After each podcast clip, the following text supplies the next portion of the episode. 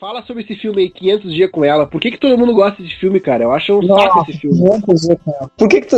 500 uh, dias com ela é aquele filme, cara. Tu se identifica com ele, porque. Uh... é uma desgraçada, cara. Pelo amor de Deus, como é, que, como é que você gostar daquilo? Coitado do cara apaixonado lá, ela só sacaneia ele, dá falsa esperança. Eu acho que esse filme, esse filme é um filme. Uh, se existe Crepúsculo como filme de romance mais pra guriazinha, esse filme é mais pros caras.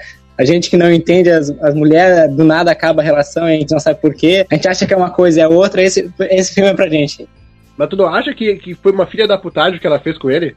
Sim, é uma filha da putagem. Então, cara, não dá pra. Eu, eu, eu tenho antipatia por ela. Eu, tipo, que mina desgraçada, entendeu? Tipo, como é que ela vai fazer isso com o cara? Eu fiquei com raiva dela. Mas é isso aí, elas são assim. Elas são assim, dizer. Elas são assim, por isso que é um filme de romance. É real, é real, hein? É realista. O filme mais realista que tem é esse aí. É, faz sentido, né? Porque e não, e não tem um final feliz. Não tem um final triste nem um final feliz, é um final normal. Ah, cara, pelo amor de Deus, olha o estado que, que, que o cara ficou lá sozinho sem ela. Mas ele se encontrou no final, ele foi. Ele aceitou. O que ele aceitou foi que a vida era uma merda. Acho que foi isso que ele aceitou. Então. então, 500 dias com ela, tu indica então esse filme. Não, aí é outra coisa. Eu. Depende, depende do estado da pessoa. Saiu de relacionamento, não assiste. Tá em relacionamento, assiste pra dar umas risadas, mas saiu, não. É, tem partes boas.